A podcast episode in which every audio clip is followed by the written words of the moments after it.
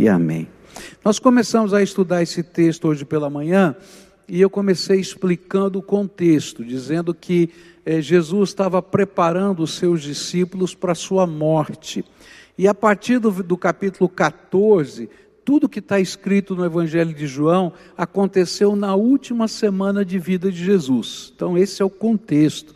Jesus já sabia de tudo que ia acontecer, ele está preparando os seus discípulos.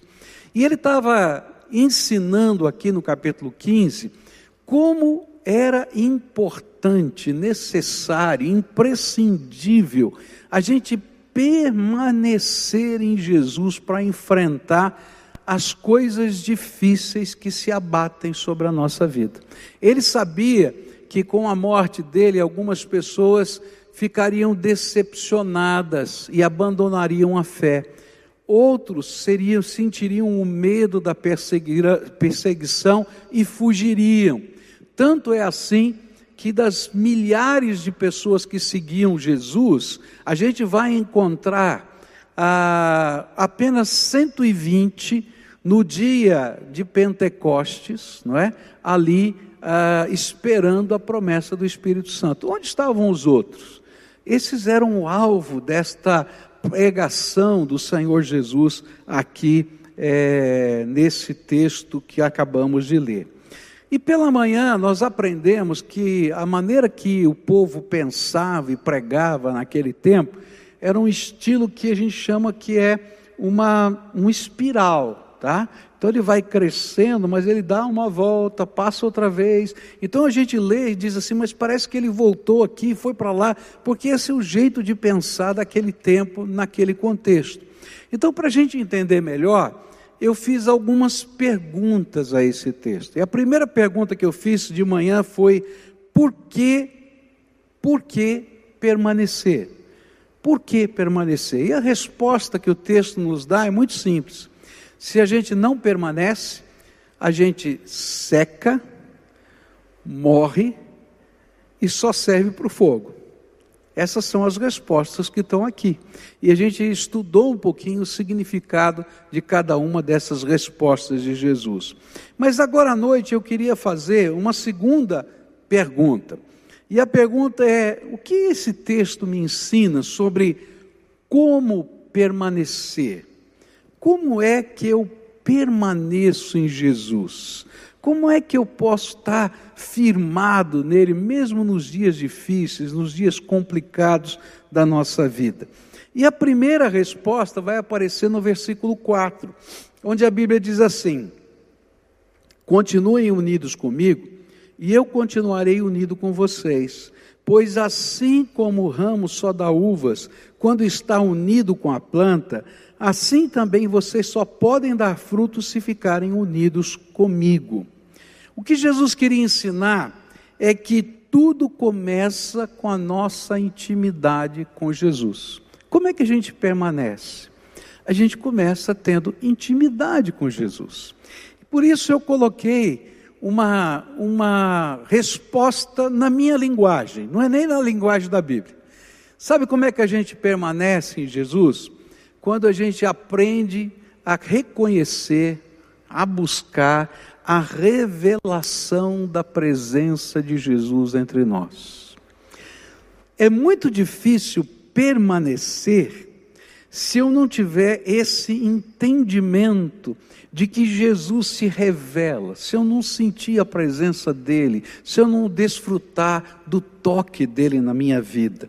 Por isso a Bíblia vai ensinar para a gente que permanecer é uma dinâmica de relacionamento, onde há espaço tanto para que eu o busque, quanto para que ele me visite e toque a minha alma. Eu já contei essa história para vocês, mas é, é a minha vida, então eu tenho que contar. Não é?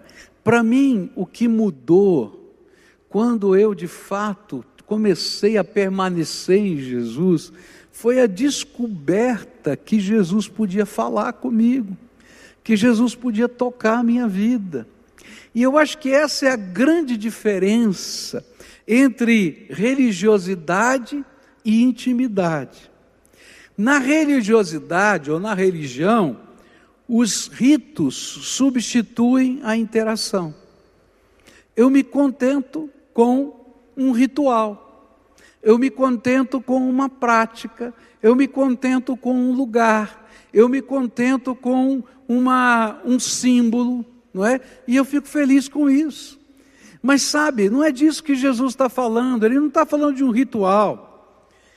Não, ele está falando de um relacionamento, de uma revelação da presença dele. Na religião, a oração que é diálogo, ela é substituída pela reza. Não é? O que é a reza? Qual é a diferença entre reza e oração? A reza, eu repito palavras que às vezes não têm sentido nenhum para mim. Eu vou dizendo aquelas mesmas orações para todas as circunstâncias. Não é assim que a gente vê às vezes, né? E na, o que é a oração? A oração é um diálogo, onde não apenas eu abro o meu coração diante de Deus, mas eu aprendo a ouvir a voz do Senhor na minha alma, a presença do Espírito Santo no meu coração, o toque dele na minha vida. E o permanecer nesse sentido é fruto desta revelação, desta interação entre o Senhor e eu, e eu com Ele. Quando a gente se apresenta a Ele, nós damos espaço para que Ele se apresente a nós, que Ele revele o seu poder, o seu toque e o seu amor possa mover a nossa fé. Por isso eu quero dizer para você que em tempos de crise, nós precisamos de revelação que provém da intimidade com o Senhor. Quem não tem dúvidas numa hora como esta? Fala para mim. Quem é que não tem dúvidas numa hora como esta? Eu estou cheio de dúvidas. Quando eu estava lá nos Estados Unidos, né, com a minha esposa, para aquele tratamento, e chegou a notícia de que não podia ter cultos presenciais, e eu falei: e agora? Como é que a gente vai ser igreja? E de repente, em uma semana, a gente tinha que virar tudo, mudar tudo. E como é que a gente faz isso? Sabe, não é uma inteligência que faz isso, é quando a gente se dobra na presença de Deus e Deus vai mostrando para a gente as maneiras de agir. Mas não sou só eu. Você está trabalhando, não é? E seu restaurante ficou enrolado, né? em os vários lugares, e tem que reaprender tudo. E agora, como é que a gente faz? A sua livraria também, a sua editora, não só a livraria. Estou olhando para irmãos aqui que estão vivendo coisas assim. E sabe onde é que a gente vai aprender a enfrentar essas circunstâncias? É quando a gente se apresenta diante de Deus e o Senhor começa a revelar caminhos que a gente não conhecia, que a gente não sabia, que a gente não, não, não sabia usar, não sabia fazer, e de repente ele diz: vai por aí, vai por aí, porque eu vou ser contigo. Sabe, essa interação onde Deus se revela, ou quando a gente está morrendo de medo, por alguma razão, e ele disse assim: a história não acabou ainda eu estou escrevendo junto com você. Espera um pouquinho mais. Mas, Senhor, vai ser assim, vai ser assado. Calma, eu estou aqui contigo. Sabe como é que a gente permanece? É quando eu e Deus, Deus e eu, Jesus e eu, Ele comigo, nós mantemos um relacionamento de intimidade, onde Ele se revela. Nós nos revelamos a Ele e ele se revela a nós. E aí a paz no nosso coração. Então qual é o primeiro passo? Essa revelação, essa intimidade reveladora com Jesus. E como é que a gente busca isso? A gente vai desarmado, sem os rituais. E diz: Senhor, eu vim aqui buscar a tua face. Eu gosto de uma, de uma figura da Bíblia que está lá no Velho Testamento, que é o rei Ezequias. É, os exércitos de Senaqueribe, eles envolvem toda a, a cidade de Jerusalém, toda a muralha de Jerusalém, e mandam cartas, os generais mandam cartas, dizendo: ou vocês se rendem, ou nós vamos destruir essa cidade. E eles não falam na língua deles. Para que todo o povo ficasse com medo, eles falaram em hebraico. Para todo mundo que estava sentado no muro poder ouvir e ficar morrendo de medo dentro da cidade. Era uma guerra psicológica. E naquela hora, ninguém do muro fala nada. Eles recebem as cartas e entregam para o rei. E eu acho lindo essa, essa história, porque o rei pega as cartas e vai para o templo e segura numa das pontas do altar. O altar tinha que nem se fossem uns chifres de bronze assim, e ele segurou numa das pontas do altar. E ele disse assim: Senhor, eu não saio daqui enquanto o Senhor não me der uma resposta. Senhor, eu não saio daqui enquanto o Senhor não me der uma resposta. E enquanto ele estava lá, o Espírito de Deus visitou o profeta Isaías. E o profeta Isaías vai, sai da sua casa, e você vê que não é um tempo curto, não, ele ficou bastante tempo lá, porque Isaías teve que receber a mensagem, teve que ser é, tocado por Deus a sair da sua casa, ir até o templo, procurar o rei, falar com os soldados para deixar entrar. E de repente diz assim: Eu tenho aqui a palavra do Senhor para você. O Senhor ouviu a sua oração. Não se incomode com essas ameaças. Vai acontecer isso, isso, isso, isso e isso. E aí ele diz assim: Olha, amanhã, amanhã, você vai abrir as portas do templo, da, da cidade, e vai ver o milagre que eu fiz. Porque sem que você use uma espada, um arco, uma lança, um escudo, eu vou dar a vitória para você. E naquela, naquela noite, o Senhor chamou, isso está lá nos anais da história, lá do rei Senaqueribe, uma peste de ratos invadiu o, o acampamento de Senaqueribe, roeu as cordas dos arcos, comeram a comida deles, e uma doença se espalhou em todo aquele lugar, e todo mundo fugiu daquele lugar porque entendia que ele era amaldiçoado, não dava para ficar em guerra naquele lugar. E o povo pôde sair. E ninguém ficou doente, porque os ratos foram embora. Porque quando a gente se apresenta diante do altar de Deus e faz dessa nossa relação uma intimidade, Deus se revela a nós poderosamente. Deu para entender? Então qual é o primeiro passo? Essa intimidade reveladora. Mas o segundo passo Está nos versículos 2 e 3, diz assim: Todos os ramos que não dão uvas, ele corta, e embora eles estejam em mim, mas os ramos que dão uvas, ele pode, ele poda, a fim de que fiquem limpos e deem mais uvas ainda. Vocês já estão limpos por meio dos ensinamentos que eu lhes tenho dado. Segunda resposta a essa pergunta, como eu posso viver, não é? essa, esse permanecer, é aquilo que eu vou chamar aqui na minha linguagem de reinvenção transformadora.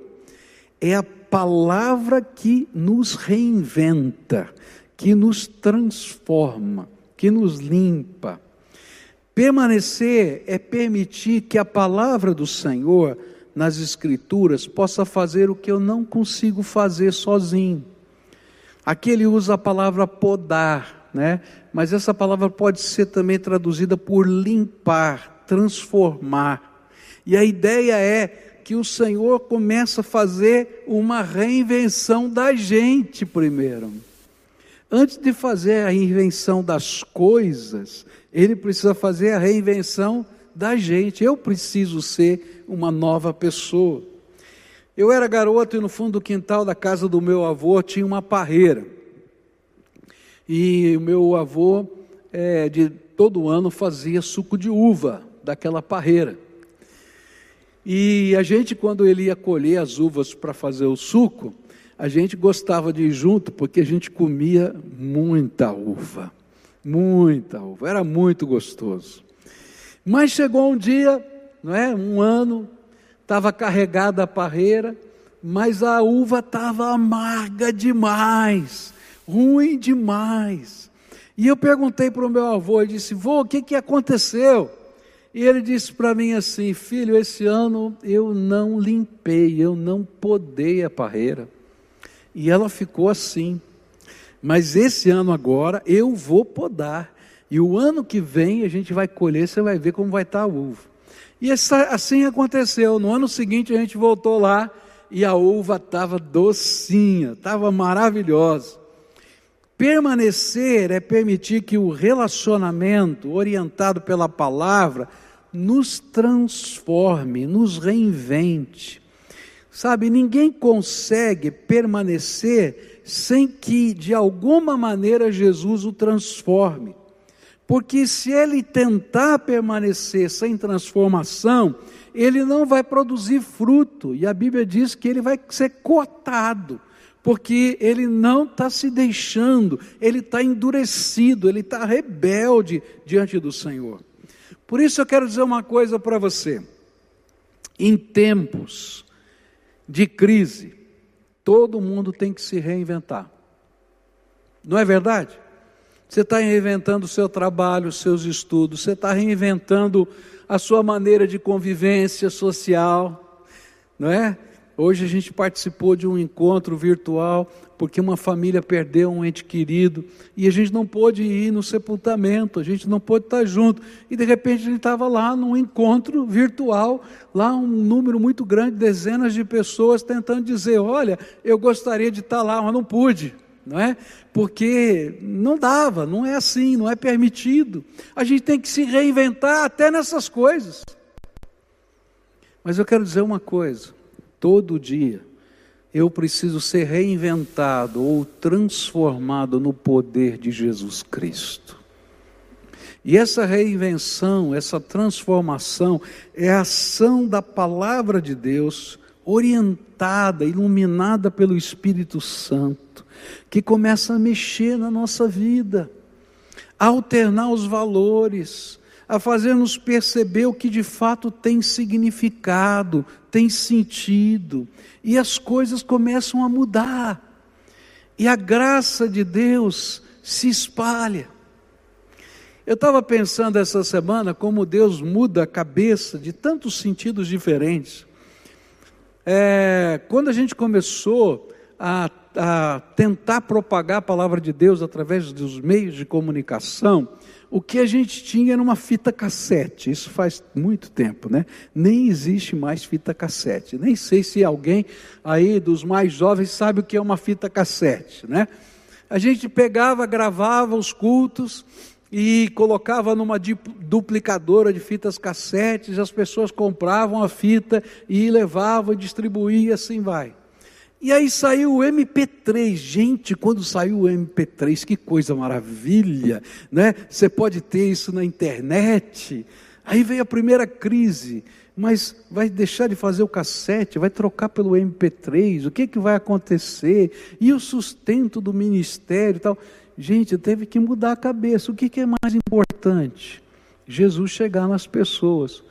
Semana passada, 1 milhão 546 mil pessoas ouviram a palavra de Deus durante uma semana através dessa igreja, no meio de uma pandemia. E de repente a gente tem que se reinventar, não somente nos processos, mas se reinventar na vida, no jeito de ser e deixar a palavra de Deus mudar a nossa vida, mudar, mudar a nossa percepção, mudar os nossos valores.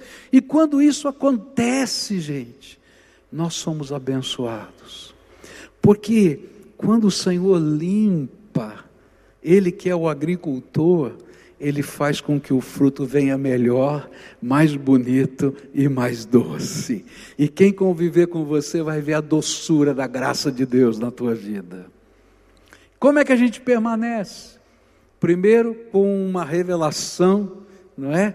De intimidade com o Senhor. Depois, com uma reinvenção transformadora pela palavra de Deus. Terceira, é quando a Bíblia diz assim no versículo 9: Assim como meu Pai me ama, eu amo vocês, portanto continuem unidos comigo por meio do meu amor por vocês. E então eu vou aprender que eu consigo desfrutar, aprender o que significa permanecer quando eu sou motivado pelo amor de Jesus por mim. Queridos, há uma grande motivação que me faz permanecer na presença do Senhor. Jesus me ama, Jesus te ama, e é esse amor tremendo a nossa grande motivação. Assim como o Pai me ama, eu amo vocês. Permanecer é mais do que revelação e reinvenção, é também uma grande motivação, porque a gente começa a desfrutar do amor de Jesus na nossa vida. Eu não sei você, mas eu, em alguns momentos, não preciso de mais nada na minha vida, em determinadas situações, do que de um abraço de amor. Não é verdade?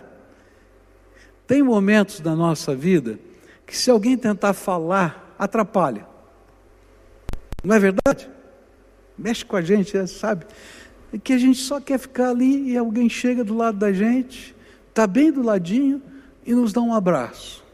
E aí, às vezes, parece que a gente desmonta, não sei você, né? Se você está com o coração apertado, naquela hora que você recebe aquele abraço, você desanda a chorar, né? Desata o nó, como minha mulher diz que tem um nó na garganta, aí desata o nó. E eu lembrei dessa canção que eu vou pedir para alguém me ajudar a cantar, que diz assim: Quero ser como criança, te amar pelo que és, voltar à inocência e acreditar em ti. Mas às vezes eu sou levado pela vontade de crescer e torno-me independente e deixo de simplesmente crer. Não posso viver longe do teu amor, Senhor. Não posso viver longe do teu afago. Não posso viver longe do teu abraço. Quem vai cantar para mim essa canção? É ele? Vamos lá, então, querido.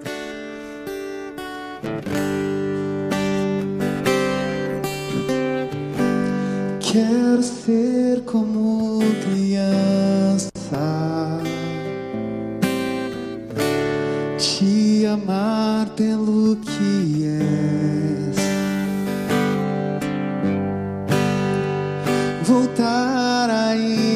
inocência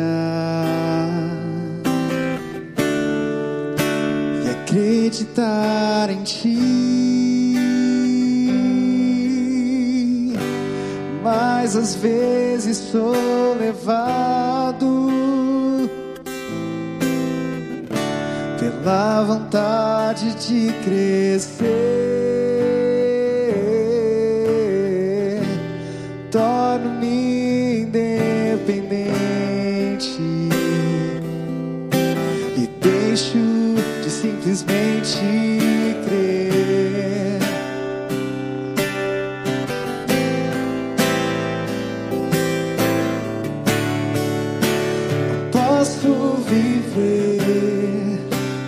Do teu amor, Senhor. Não posso viver longe do teu afago,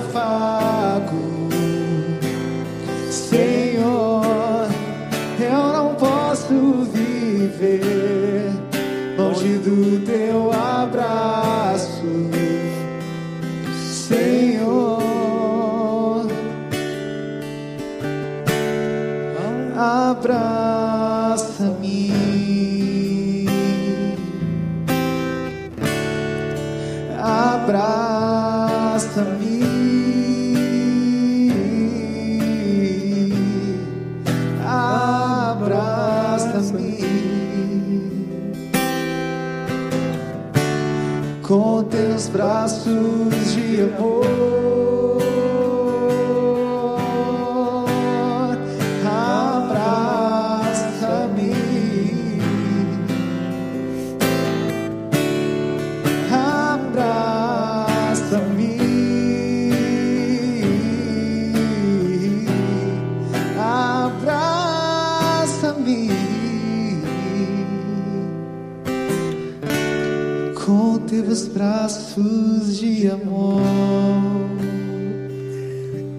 Permanecer, é, pode aplaudir, né? Louvado seja o Senhor. Obrigado, viu, querido? Permanecer é pular no colo de Jesus e sentir o amor dele por nós. Tem vezes que a gente não não tem palavras e às vezes a gente não entende o que está acontecendo, mas a gente se sente abraçado pelo Senhor. E a gente diz: Eu vou viver mais esse dia, e vou viver o dia de amanhã, porque o Senhor está comigo. E lembra da promessa dele: Eis que estou convosco todos os dias, até a consumação dos séculos. Então, permanecer é viver essa revelação, é viver essa transformação, mas é viver também essa santa motivação de que você é filho amado de Deus, você é a menina dos olhos de Deus, e Ele está caminhando com você dia a dia. E para concluir o nosso estudo, o verso 10 diz assim: Se obedecerem os meus mandamentos, eu continuarei amando vocês, assim como eu obedeço aos mandamentos do meu Pai, e Ele continua a me amar. Permanecer envolve revelação, reinvenção, motivação, mas também compromisso. E é por isso que o nosso amor ao Senhor se demonstra em nosso compromisso de obedecê-lo e servi-lo, cumprindo aquilo que são os mandamentos dele, as ordens dele para a nossa vida.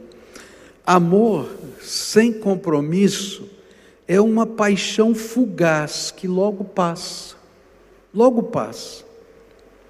Mas quando eu vivo verdadeiro amor, não importa quais sejam as lutas, a gente persevera. A nossa permanência em Jesus se demonstra pelo nosso compromisso com Ele. Sabe, eu não vou entender muitas vezes coisas que estão acontecendo. Eu não vou saber explicar os processos. Eu não vou, talvez, ter uma clara compreensão do porquê, nem do para quê, do que está ocorrendo. Mas eu tenho um compromisso com aquele que me ama. E essa é a minha certeza e a minha segurança.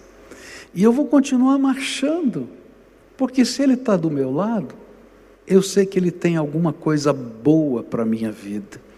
E ainda que eu não enxergue, Ele está enxergando.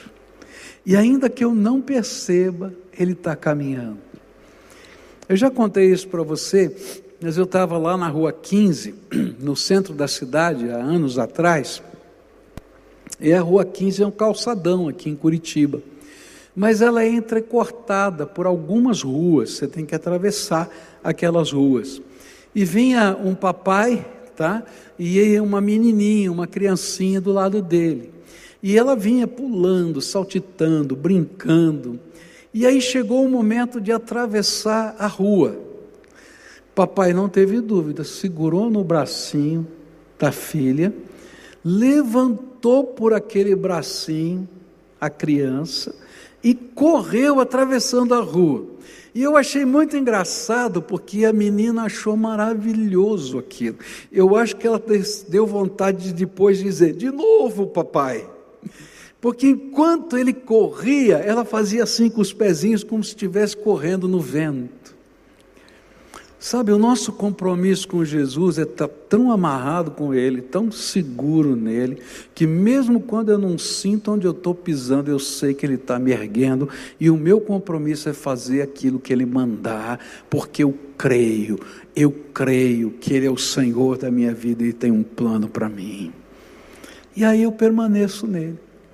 Vem alguém para mim e vai dizer: Onde está o teu Deus? Ele vai dizer: Eu vou dizer, está aqui no meu coração. Por que, que ele não estava lá? Não, ele sempre teve, até quando eu não entendi, porque ele é o Senhor da minha vida. Por isso, nessa noite, eu quero desafiar você a se aproximar do Senhor dessas quatro maneiras. A primeira é buscando Jesus não apenas como uma religiosidade, onde eu tenho uma série de ritos e rezas, mas deixar que Jesus possa conversar com você ministrar na tua vida, tocar o teu coração, você buscar uma intimidade com Ele. E eu vou chamar isso de revelação de intimidade. Mas não ficar só nisso, porque à medida que Ele for se revelando, você vai ler a palavra de Deus e deixar a palavra de Deus limpar você, transformar você, reinventar quem você é. Tem um ditado que diz, né? Pau que nasce torto, morre torto. Mas com Jesus não é assim, não. Pau que nasce torto, endireita. Porque o sangue de Jesus é poderoso, não somente para nos perdoar, mas através do poder do seu Espírito para nos transformar e nos reinventar. E aí, a gente vai ser motivado todo dia a levantar de novo e enfrentar situações, porque eu sou uma menina dos olhos de Deus. E eu sei que Ele me ama. E eu vou firmar compromissos com Ele inabaláveis, porque Ele é o Senhor da minha vida. Nessa noite eu queria orar por você, como a gente sempre faz, eu vou fazer isso daqui a pouquinho, logo depois dessa canção. Mas eu queria que você se comprometesse com o Senhor. Eu fiquei impressionado porque ao longo desses meses, desde o dia 23 de março até agora, 269, é isso mesmo? 269 pessoas que estavam afastadas do Senhor, que um dia frequentaram uma igreja, estão voltando. Deus teve que mandar uma pandemia para alguns acordarem. Quem sabe você é um desses que está afastado do Senhor, aqui ou onde quer que você esteja. E o Senhor está dizendo: está na hora de voltar. Eu quero te visitar. Eu quero firmar um compromisso com você.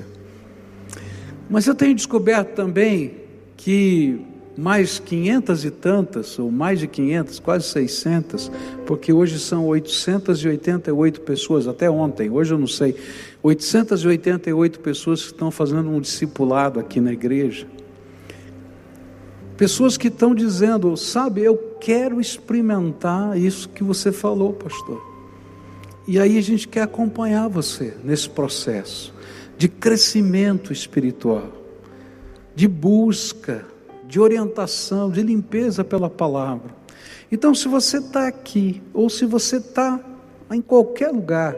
Você vai pegar o teu celular agora, tá? Vai entrar nesse link que está lá, pibcuritiba.org.br barra ser membro, é isso mesmo? É isso que está lá? Ali tem várias opções, você vai escrever a sua. O seu compromisso. Por quê? Porque para a gente permanecer com Jesus tem que ter compromisso. A gente tem que ter compromisso com Ele e com o povo dele, que é a sua igreja. Então, logo depois dessa canção, eu vou orar por você. Mas enquanto a gente está cantando, pega o teu celular aí, você que está em casa, você que está aqui, faz o seu compromisso agora, entra. Eu quero acompanhar você nesse processo. Estou orando para Deus permitir que logo a gente chegue aos mil. E quando chegar aos mil, eu vou pedir mais. Não é porque eu gosto de números grandes, não. É porque eu sei o que Deus vai fazer na vida dessas pessoas e Ele é poderoso para fazer muito mais, abundantemente além daquilo que pedimos ou pensamos, no poder dele que em nós opera.